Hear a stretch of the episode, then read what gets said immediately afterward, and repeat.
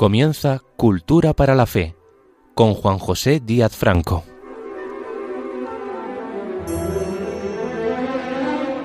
Saludos muy cordiales a quienes hayan tenido la amabilidad de sintonizarnos. Paz y bien a todos, pero como siempre, muy especialmente a nuestros oyentes enfermos. Y hoy, por la naturaleza del tema que abordamos, a los enfermos mayores que añaden a las vicisitudes de la edad el sufrimiento de la enfermedad. Ojalá que sea un consuelo, que sepan que el Padre Común les mira con predilección. Hablamos hoy del maltrato a las personas mayores. El maltrato a las personas mayores es una de las más eh, una, una más de las variables del edadismo. Eh, ya nos hemos referido en este programa al edadismo, que como todos saben es la discriminación de las personas por razón de su edad. A pesar de la desgana para abordarlo, el maltrato a las personas mayores ha comenzado a ganar visibilidad como problema mundial.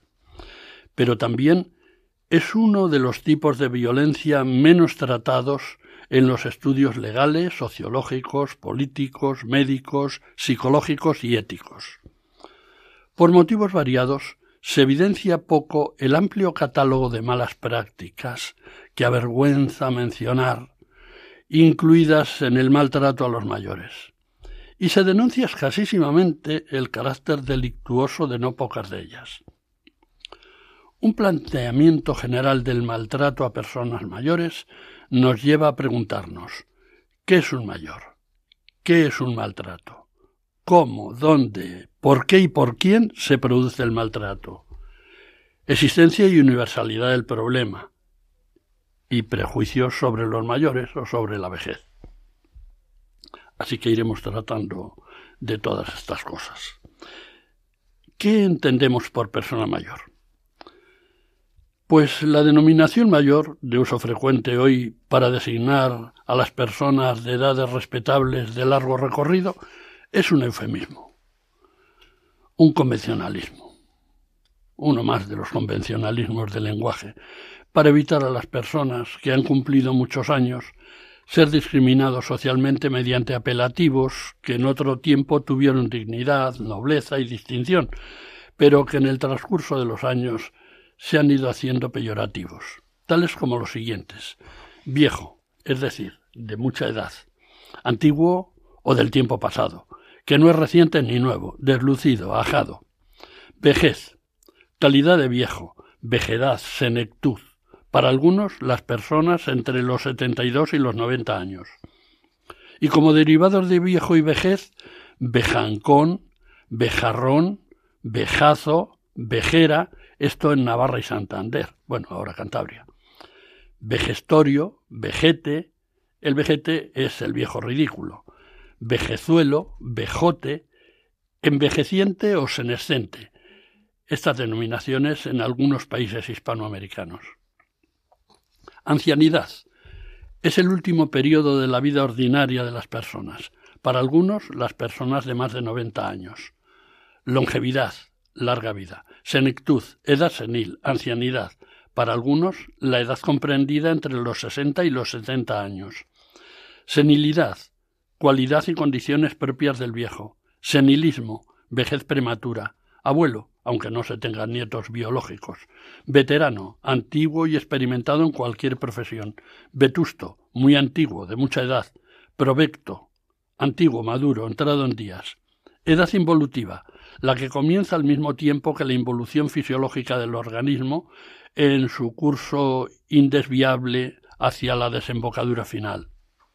Edad dorada es un término que proviene de la mitología griega, recogido por primera vez por el poeta filósofo Hesíodo, que vivió entre los siglos VIII y VII a.C. Se supone que esta edad comenzaría a los 60 años y que tendría su momento álgido entre los 70 y los 75. En ese periodo el grado de satisfacción con la propia vida es mayor y la felicidad más plena, sin dificultades económicas ni problemas que amenacen el bienestar logrado. Se refiere al mito respecto a una etapa inicial de las edades del hombre en la que éste habría vivido en un estado ideal o utopía, cuando la humanidad era supuestamente pura e inmortal. Tercera edad. Es un neologismo, más bien otro eufemismo, eh, de carácter antroposocial y relativamente reciente. Esa edad es la que representa la población entre 65 y 80 años. Para algunos, a partir de los 60 años se entra en la tercera edad o se es adulto mayor, suponiendo que la primera edad abarcaría la infancia y la adolescencia, la segunda edad la juventud y madurez y la tercera edad de los 65 a los 80 se debiera empezar a considerar la incorporación de una posible eh, mm, situación que abocaría en cualquier caso al cumplir más años a una posible cuarta edad y aún a una quinta edad, en la medida que la esperanza de vida aumenta en las sociedades modernas y es cada vez menos infrecuente la presencia en las pirámides de población de individuos por encima de los 100 años. Todas estas formas de denominación abarcan lo que, para no decir viejo, pues eh, piadosamente, eufemísticamente, respetuosamente, utilizan algunas personas para que no se sientan más mal los que están en ese periodo de edad que ha sido siempre la vejez. ¿Qué se entiende por maltrato? Existen diferentes definiciones de maltrato a las personas mayores. En todas ellas encontramos ventajas. Pues, por ejemplo, la necesidad de objetivizar el concepto para abordarlo, o la sistematización ordenada de síntomas, o la puesta en común de ideas y valores.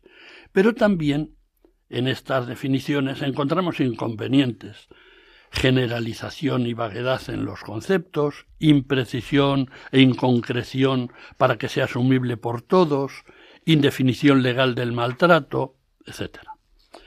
Ya en 1995 en el Reino Unido el movimiento internacional Acción contra el Maltrato de Mayores definía así este concepto.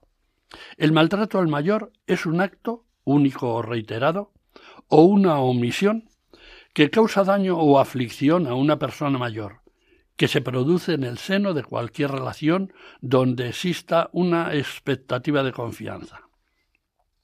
Otra definición.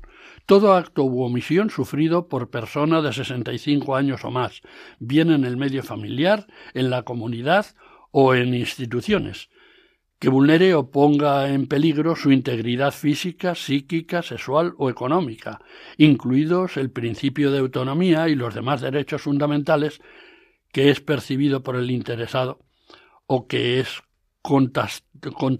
eh, constatado objetivamente. Durante la Segunda Asamblea Mundial sobre el Envejecimiento se consensuó un texto sobre el maltrato. Cualquier acto, único o repetido, o cualquier falta de acción apropiada que ocurra en cualquier relación, supuestamente de confianza, que cause daño o angustia a una persona de edad. Finalmente, por no seguir con definiciones que ya no aportarían tanto más, el Grupo de Trabajo para la Protección de la Vejez del Consejo de Europa aporta esta definición acciones u omisiones realizadas intencionada o negligentemente que hacen referencia a daños físicos, psíquicos o económicos contra las personas mayores. La magnitud del maltratado y del maltrato no está suficientemente asumida, porque existen pocos estudios. Además, las muestras son poco representativas. Por ejemplo, no aparecen el medio rural ni tampoco algunos colectivos específicos. A pesar de todo, los estudios existentes coinciden en que un alto porcentaje de las personas mayores sufren algún tipo de maltrato, siendo este más físico que psicológico. El maltrato a las personas mayores entrañaría tres situaciones concatenadas a cuál más preocupante. La primera, dado el cambio de actitud generacional y la anestesia social sobre el edadismo, existe una gran cifra oculta de personas mayores maltratadas. Y sin embargo, segundo lugar, la mayoría de esas acciones permanecen impunes, ya que, en tercer lugar, hay una elevada resistencia a la denuncia por vergüenza, miedo y mm, consideración de que pueden existir mm, represalias cuando un mayor denuncia un maltrato, porque supondría delatar a los autores de ese maltrato, que son con frecuencia personas cercanas y de contacto habitual. Y no solo habitual, incluso necesario e imprescindible para el mantenimiento asistencial en el día a día de ese mismo mayor maltratado, que está desconcertado y desbordado por los hechos, y más cuando estos constituyen una verdadera agresión. Nunca fue más oportuno que en estos casos el contradictorio aserto que define lo mejor como enemigo de lo bueno. Pero, ¿qué daños produce el maltrato? ¿O cómo y en qué puede afectar el maltrato a las personas mayores? pues son muy variadas las modalidades del daño que se causa a las personas mayores maltratadas. Pueden ser daños físicos, psíquicos, morales, económicos, de convivencia. Para la Organización Mundial de la Salud, el maltrato a las personas mayores constituye una violación de los derechos humanos y califica los daños y perjuicios que causa como verdaderos abusos, entre los que menciona el abuso físico, el abuso sexual, el abuso psicológico, el abuso emocional, el abuso financiero y material, así como el abandono. Incluye además la pérdida de dignidad y respeto. El abuso físico consiste en el uso de la fuerza física para reducir a una persona mayor con o sin daño corporal y dolor. Además del avasallamiento y la humillación, Pueden producirse empujones, patadas, tortazos, quemaduras, pellizcos, restricciones físicas mediante sujeción mecánica, ingestas forzadas de alimentos o medicamentos, sobremedicación mal pautada o preventiva, especialmente psicofármacos. El catálogo de indignidades es muy prolijo. El abuso sexual Incluye los contactos sexuales no deseados ni aceptados de cualquier tipo, como tocamientos, fotos impúdicas, desnudez forzada y ya en un extremo mm, más intolerable, violación. El abuso psicológico incluye coacciones, insultos, menosprecio, infravaloración, descalificación o conductas de dominio o imposición. El abuso económico contempla el uso ilegal o impropio de bienes económicos, propiedades o posesiones de la persona mayor abusada. El abuso por negligencia se produce por aquellas conductas que comprometen o amenazan la salud o la seguridad de la persona mayor, con restricciones, ausencias o deficiencias a la hora de proporcionar alimento, bebida, ropa, higiene ambiental, aseo personal, refugio, atención médica o medicación y, en general, cualquier componente de seguridad que precise la persona en su estado corporal y mental en ese momento de su vida. El abuso por abandono supone el desamparo de quien asume cuidados o es tutor legal. Contempla también con indignante frecuencia el abandono en hospitales, residencias, clínicas, centros comerciales, locales de ocio o en la misma vía pública. Desgraciadamente, los medios audiovisuales recogen incidencias de este tipo como anécdotas, cuando no son tales, sino más bien categorías demoledoras. A veces el propio sistema sanitario colabora con las actitudes individuales recogidas hasta ahora, como sucede en aquellos casos de deshumanización en ambulatorios, hospitales y residencias, como sucede en el encarnizamiento terapéutico, las malas praxis sedativas, la denegación diagnóstica o terapéutica o electiva, en la discriminación en la atención social, etc. Hemos tenido durante la pandemia tan reciente ejemplos muy dolorosos. La sociedad, los movimientos sociales y los agentes sociales deben asumir interiorizar y denunciar este problema del maltrato a mayores y aportar soluciones para erradicar esta lacra social que merma el bienestar y la calidad de vida de los mayores.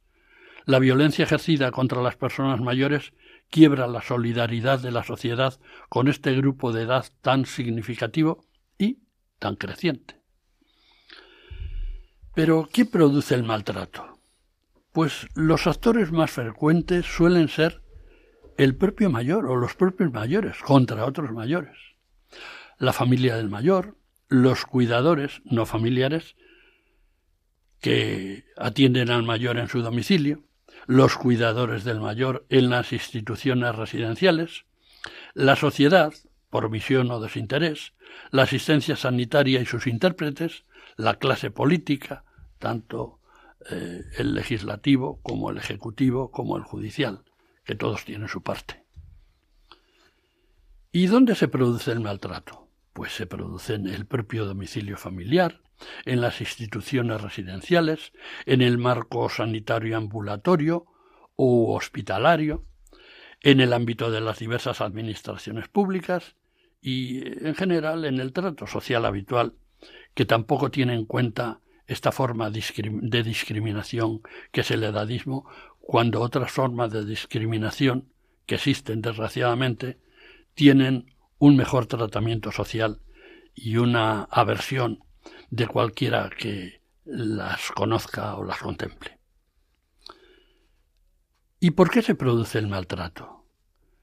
Pues, en principio, por las dificultades psicológicas en el trato de las personas mayores, que no es fácil. También por diversas deficiencias de los cuidadores, sean familiares o no, o por la permisividad y tolerancia de la conciencia social a la que estamos aludiendo, o por las graves situaciones que plantea la vejez, que no son pocas. Si todo fuera fácil, no existiría el problema. Es cuando surge alguna dificultad, cuando no nos comprometemos con ella o nos arrugamos por tener que optar por soluciones que no son tan fáciles de poner en práctica. Que el maltrato a las personas mayores tiene existencia, no cabe duda. Todos tenemos esa experiencia dolorosamente y a veces culpablemente, porque quizá no lo hemos denunciado. Y que, naturalmente, no solo existe, sino que el problema es universal, pues también es una constatación mm, desagradable y dolorosa.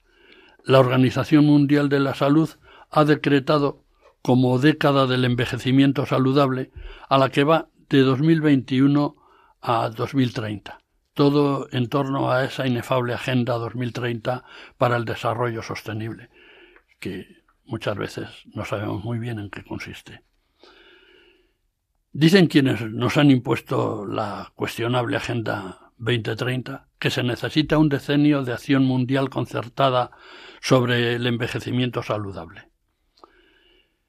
Este planeta que nos soporta cuenta con 8.000 millones de habitantes de los que al parecer son, somos más de mil millones los mayores de 60 años, la mayoría pertenecientes a países con ingresos bajos o medianos.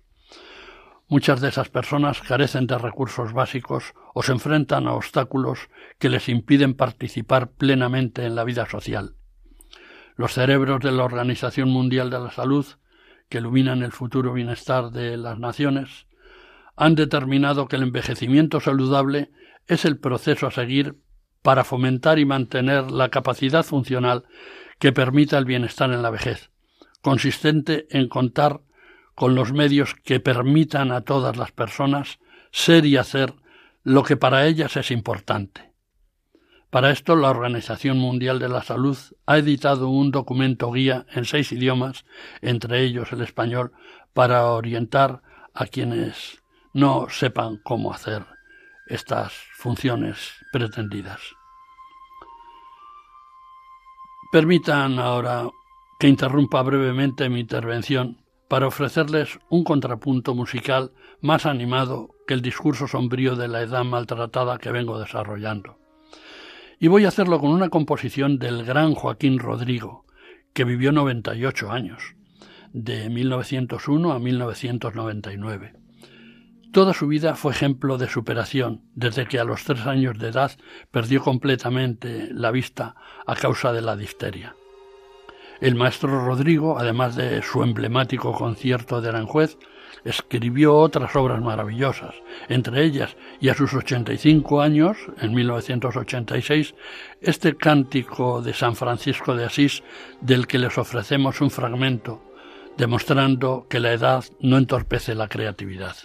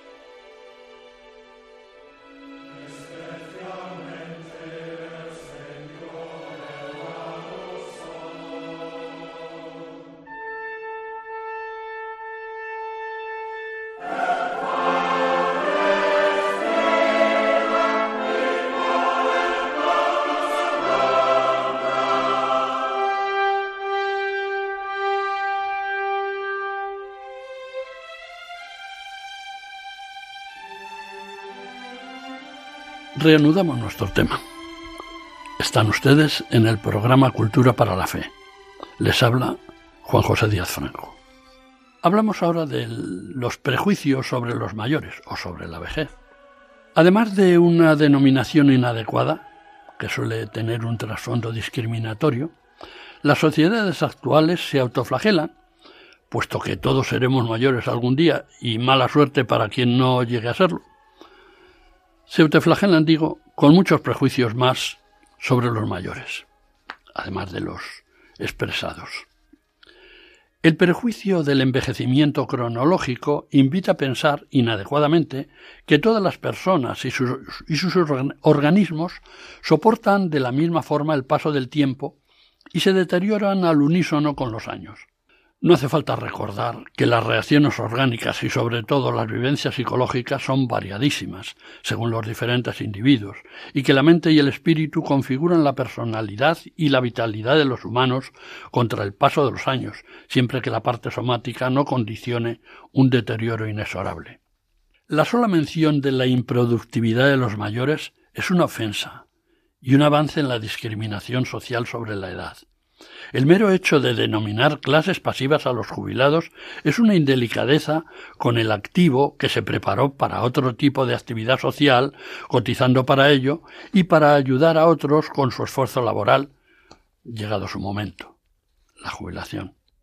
Aunque la creatividad compagina muy bien con la juventud, son legión los no tan jóvenes y numerosísimos los mayores y bastante mayores, productivos y creativos a edades muy provectas, empresarios, artistas, investigadores, políticos, militares, religiosos, médicos, son ejemplos sociales que tenemos a nuestro alcance y que nos demuestran que la edad no es un condicionante eh, infranqueable para ser positivo, creativo y útil socialmente. La desvinculación social de los mayores es una falacia habitual en boca de desaprensivos o malintencionados. Con el paso de los años puede haber un cambio de intereses, como los hay en cada cambio de edad, pero no una desvinculación social de aquellos que precisamente nos han vinculado a lo mejor de nuestra historia pasada, que de hecho han protagonizado en la medida que les ha correspondido también representan la continuidad de los valores que nos permiten progresar como comunidad nacional y poder llamar con orgullo patria a la tierra, a las ideas y a los ideales forjados en la convivencia con otros que creen igualmente en estas cosas y nos conducen a ostentar una determinada idiosincrasia diferenciada de la de otras nacionalidades vecinas o lejanas. Ninguna persona mayor se desvincula de nada, sino más bien intenta resistir para que no la desvinculen de todo. Y esto desmonta de paso el prejuicio de la inaptabilidad de las personas mayores, cuya inteligencia discursiva progresa de manera diferente, no peor, con los cambios fisiológicos, o sea, naturales, de las funciones cognitivas con la edad. Porque si se trata de cambios patológicos, esos pueden sobrevenir en cualquier edad. En cuanto a la rigidez o la inflexibilidad del carácter, solo cabe decir que se envejece como se ha vivido. Si alguien era muy asertivo, muy firme, incluso dogmático en sus convicciones y sus modos de expresarlas, lo más probable es que lo siga siendo mientras viva, sin importar la edad.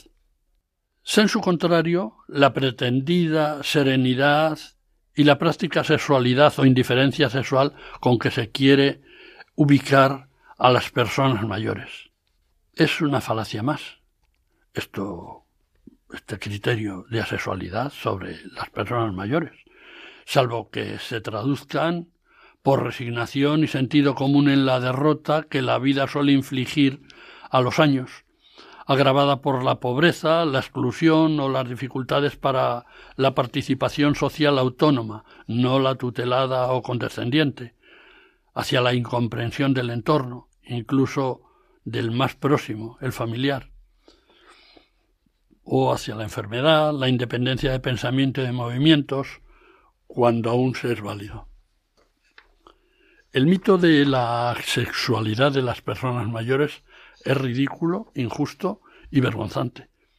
Mientras existan el cuerpo y el alma como partes diferenciadas del compuesto humano, existirán la pulsión sexual material y la pulsión amorosa espiritual, por separado o juntas, y se regirán por lo que cada uno en sus compromisos de pareja haya mantenido en el continuo o discontinuo de sus relaciones sentimentales. Lo que social y éticamente no es justo es dificultar más lo ya difícil, por la posible soledad y la involución fisiológica, o lo que es peor, ridiculizar el intento de quien desee legal y moralmente seguir con prácticas y costumbres asumidas sin ningún problema anteriormente. En otros aspectos se multiplican las barreras, las físicas, las digitales. Estamos en un mundo progresiva e implacablemente más informatizado. También las barreras éticas, presididas por el progreso de la eutanasia frente a los costosos cuidados paliativos. O también las barreras políticas. Económicamente la vejez no es rentable han proclamado algunos representantes electos de la renovación generacional y también las barreras sociales.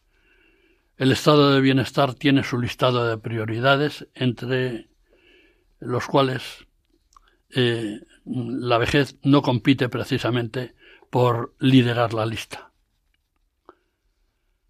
La pugna entre la sociedad y los ideólogos que la monopolizan y la parte más sensible de esa misma sociedad, que es la población envejecida, más débil, más empobrecida de recursos, pero cada vez más numerosa, no resulta paritaria porque la población envejecida está sometida a mayores grados de estrés físico, mental y espiritual que le aíslan pues, por medio de las enfermedades, la jubilación, la pérdida de seres queridos o la escasez de recursos y que disminuyen su autoestima, porque se da una pérdida de estatus social, porque se da no sentirse valorado en nada, no saberse aceptado y deseado, y que finalmente conducen a las personas de edad que no tienen un grado importante de resistencia, a la autoculpabilización, como si fueran culpables de cumplir años y tenerlos y, deber vivirlos en, en una sociedad que no lo tolera bien del todo. Y, en fin, eh, si Dios y, su, y la reserva de fuerza mental no lo impiden en esas personas mayores, pues llevan a la tristeza, a la desolación, al sufrimiento y al deseo de que todo termine porque no hay mucho más que hacer. A la secuencia anterior, eso de el aislamiento, el asalto a la autoestima, la autoculpabilización y la desestabilización emocional, se le podría denominar muy bien móvil social contra las personas de edad avanzada, que cuidado, en algunos momentos nos costaría muy poco identificar. Todo lo dicho puede suceder, y el mero peligro de que así sea porque ya lo ha sido en algunos casos, debe poner en pie nuestras reservas morales para la convivencia, nuestra fe, nuestra esperanza y nuestra caridad de cristianos para ponernos a ello contundentemente como tarea de vida. A todos los prejuicios eh, enunciados, el prejuicio o la falsa concepción de la senilidad hace que muchos vean en cada persona mayor, en cada anciano, un candidato más o menos firme a la pérdida progresiva de las facultades mentales y al deterioro obligado de sus recursos cognoscitivos hasta desembocar en una pérdida completa de los mismos que antaño se denominaba demencia senil o demencia de las personas ancianas. En el supuesto de que esta demencia era propia exclusivamente de la, vejez, se dio pie a pensar que existían enfermedades exclusivas de la vejez, lo cual no es cierto, porque no hay enfermedades exclusivas de este período. Lo que sí hay es una mayor proclividad a enfermar en la vejez y también la tendencia a padecer pluripatologías que se acumulan en un organismo con unas reacciones inmunitarias más lentas, y que esas pluripatologías sean de evolución algo más tórpida y de pronóstico más severo que en otras edades, y que existan mayores dificultades metabólicas para absorber los medicamentos y lograr un resultado eficiente con su uso. Siendo mucho lo apuntado, no lo sería tanto como que existieran enfermedades propias de la vejez para tener un elemento discriminatorio más para descrédito social y biológico de la edad. La atención a las personas mayores, maltratados o no, se parcela esencialmente en dos espacios administrativos que, aunque se diría que son lo mismo muy parecidos, no lo son, y distan mucho de serlo porque sus metodologías, su cartera de servicios y su financiación son diferentes. Se trata, por un lado, del espacio sanitario y, por el otro, del espacio sociosanitario. Los objetivos sanitarios tratan de promover la salud y prevenir problemas de la misma mediante el desarrollo de programas de educación para la salud que fomenten hábitos saludables de vida. También van dirigidos a la prevención de accidentes y enfermedades y a evitar el uso abusivo de medicamentos, entre otros. También son objetivos sanitarios el aseguramiento de la calidad de la asistencia sanitaria en la atención primaria, el aumento de geriatras, que son los médicos especializados en el tratamiento de las enfermedades de la vejez, como todos saben, y el aumento de los conocimientos y la práctica gerontológica, o sea, la cultura referida al conocimiento de las personas mayores. Y eso en todos los estamentos profesionales con acceso al trato con personas mayores. En cambio, la atención sociosanitaria tendría lugar en los periodos de convalecencia y rehabilitación, en las estancias diurnas o en las de larga duración, en establecimientos no asistenciales para mayores autónomos o no severamente impedidos. También abarcaría lo sociosanitario todo lo referido a las unidades de cuidados paliativos. Como objetivo mixto de asistencia sanitaria y sociosanitaria, está el de procurar que las personas puedan ser tratadas en sus propios domicilios con servicios de medicina y enfermería preparados al efecto.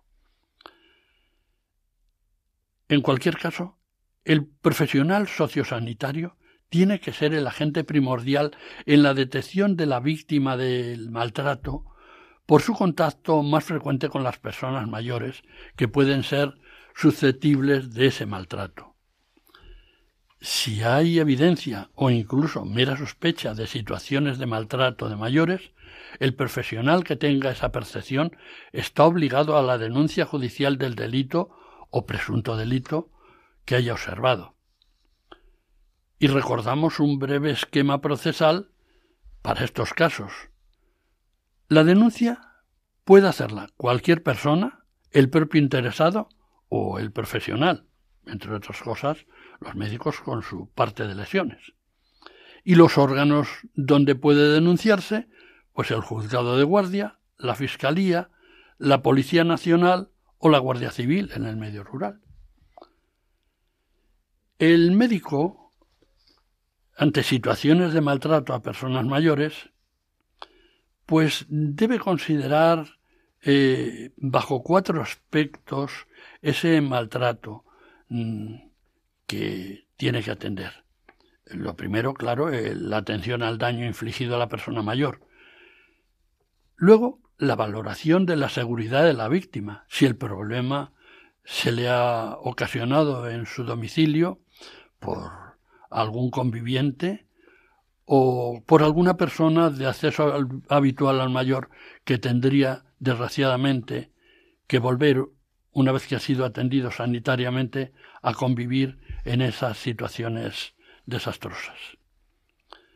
Así que, eh, por eso, hay que hacer una diligente comunicación del caso denunciándolo si procede. Y también informar al mayor de sus derechos, de sus posibilidades de controlar su maltrato, a veces bien difíciles, y de las posibles instituciones colaboradoras en su situación deplorable.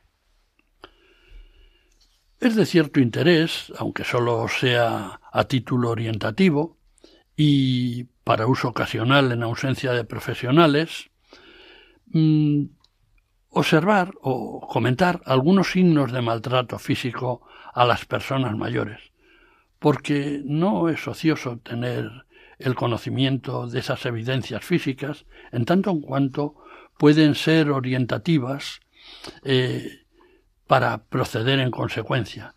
Y por otra parte, pues es que están en el cuerpo de las personas, son clamores que en, en el cuerpo o en el físico de las personas maltratadas nos llaman al reconocimiento de que ahí se está produciendo algo extraño. A título orientativo y muy esquemático y rápido, en la piel y mucosas, si se observan hematomas, úlceras por decúbito, lesiones deficientemente cuidadas, estaríamos obligados a profundizar un poco en el conocimiento de por qué se están produciendo esas cosas. En la cabeza y en el cuello, alopecias traumáticas, hematomas oculares.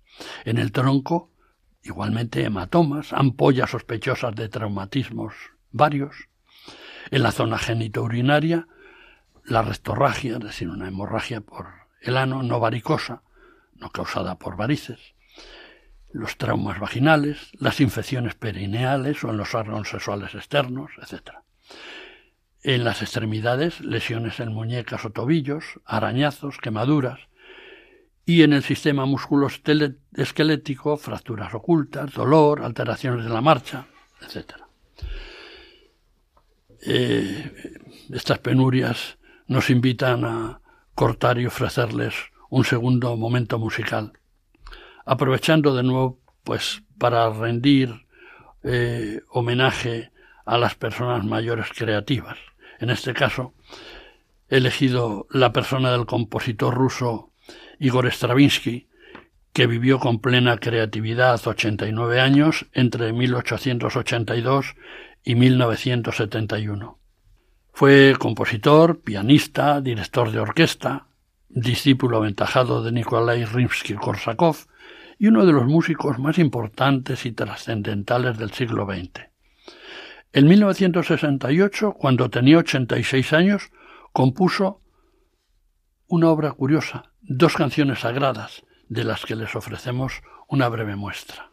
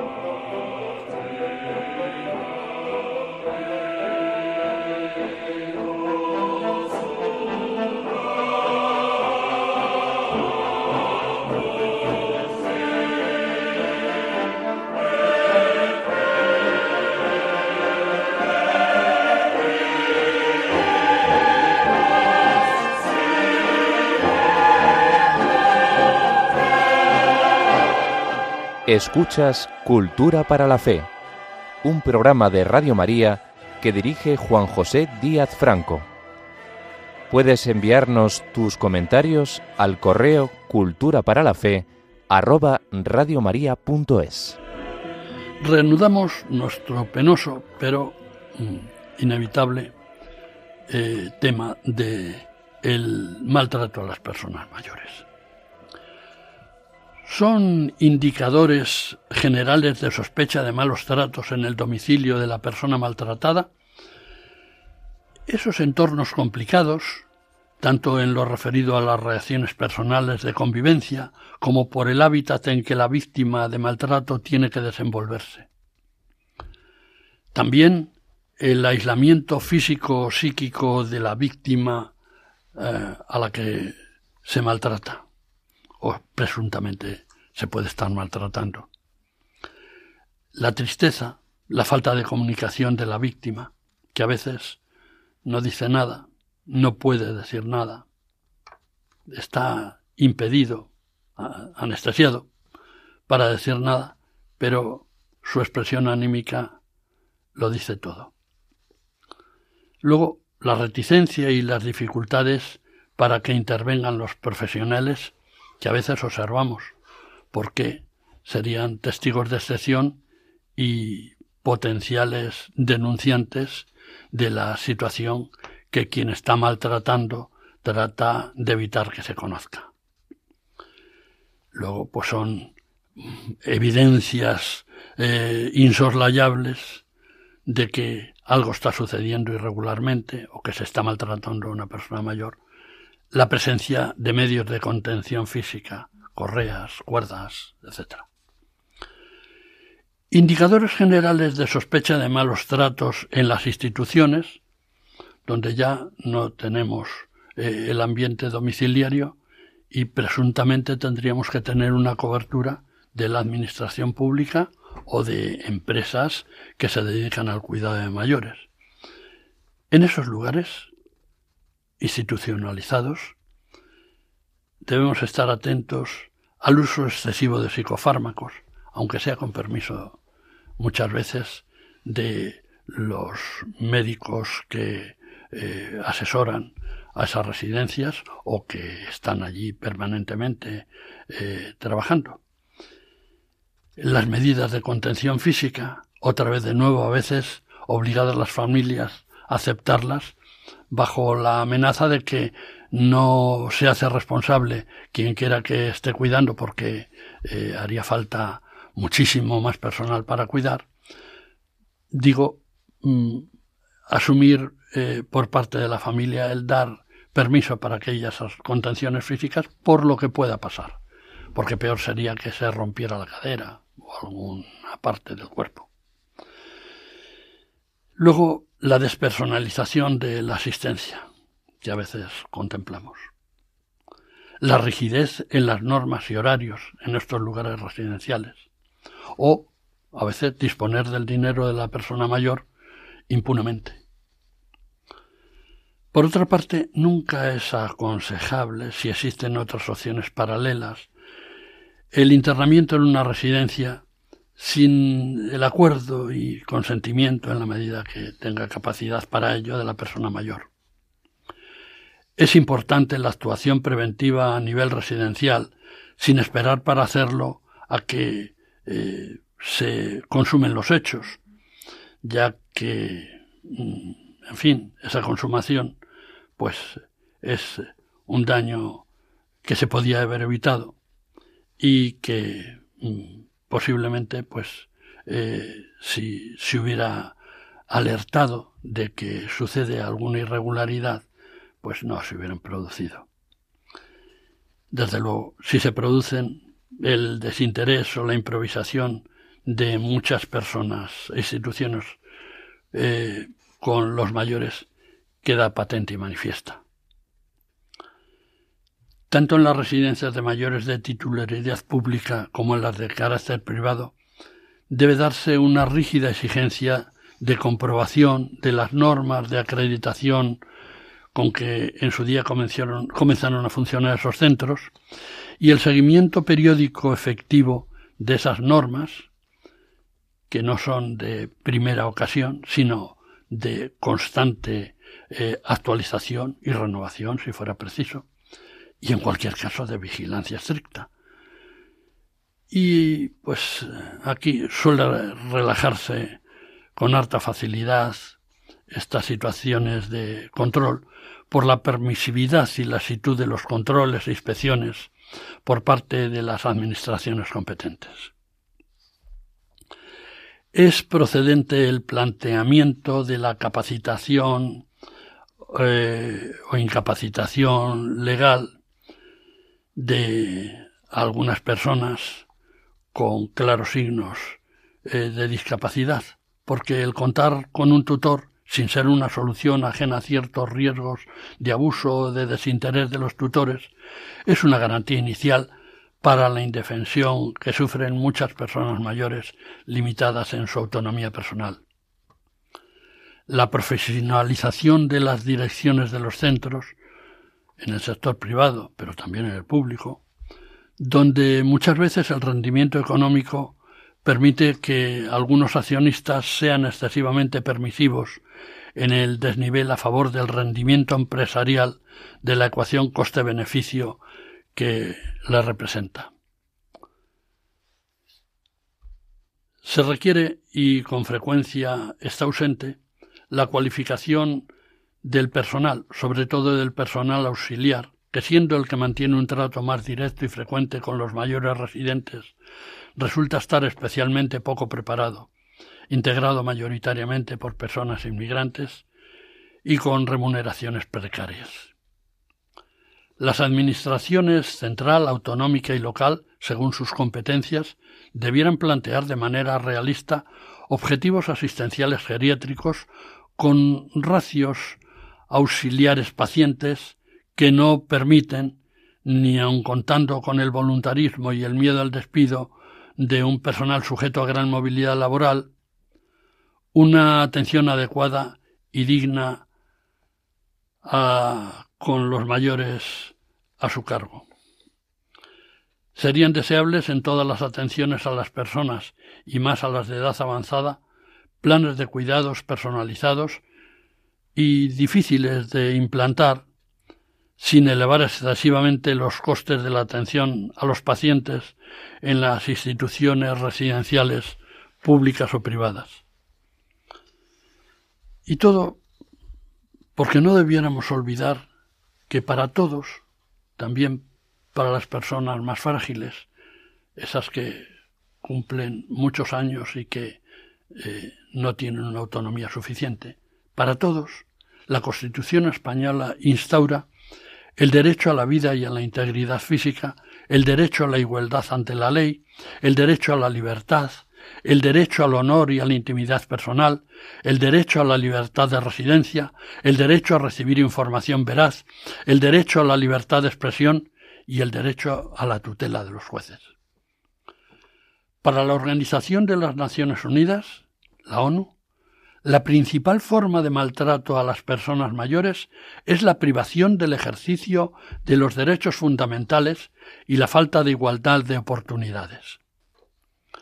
Así que, con todo lo dicho, estableceríamos algunas conclusiones, no exhaustivas, pero sí de interés para su recuerdo final.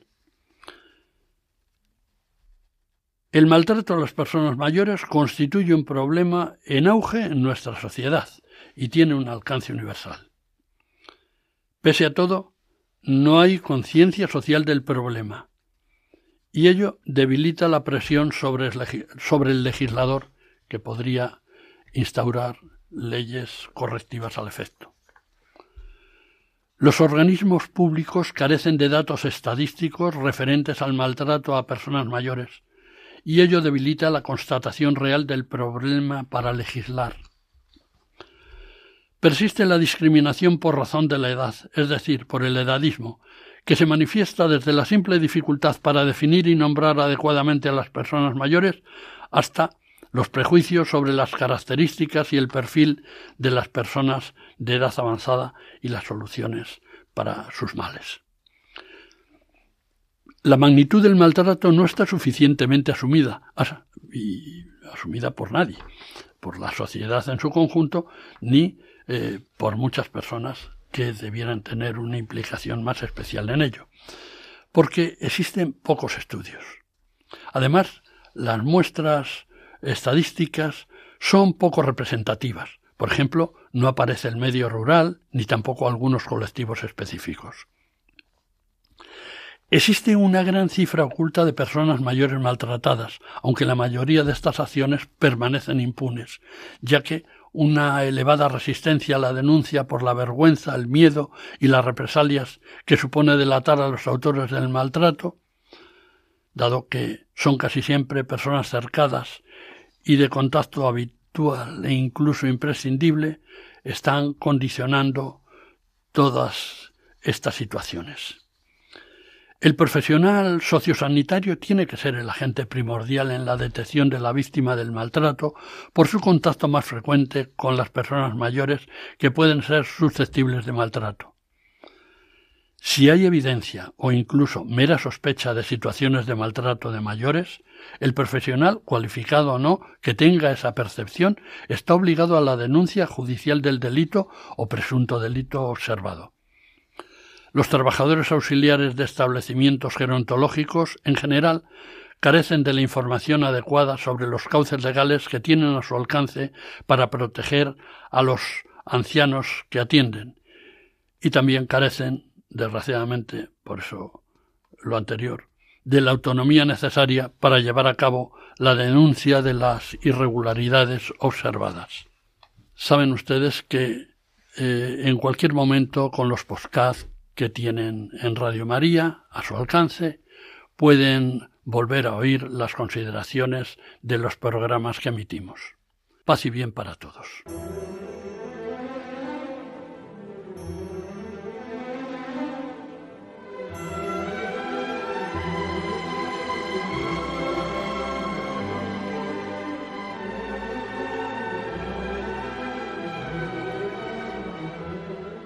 Acaban de escuchar Cultura para la Fe, un programa dirigido por Juan José Díaz Franco.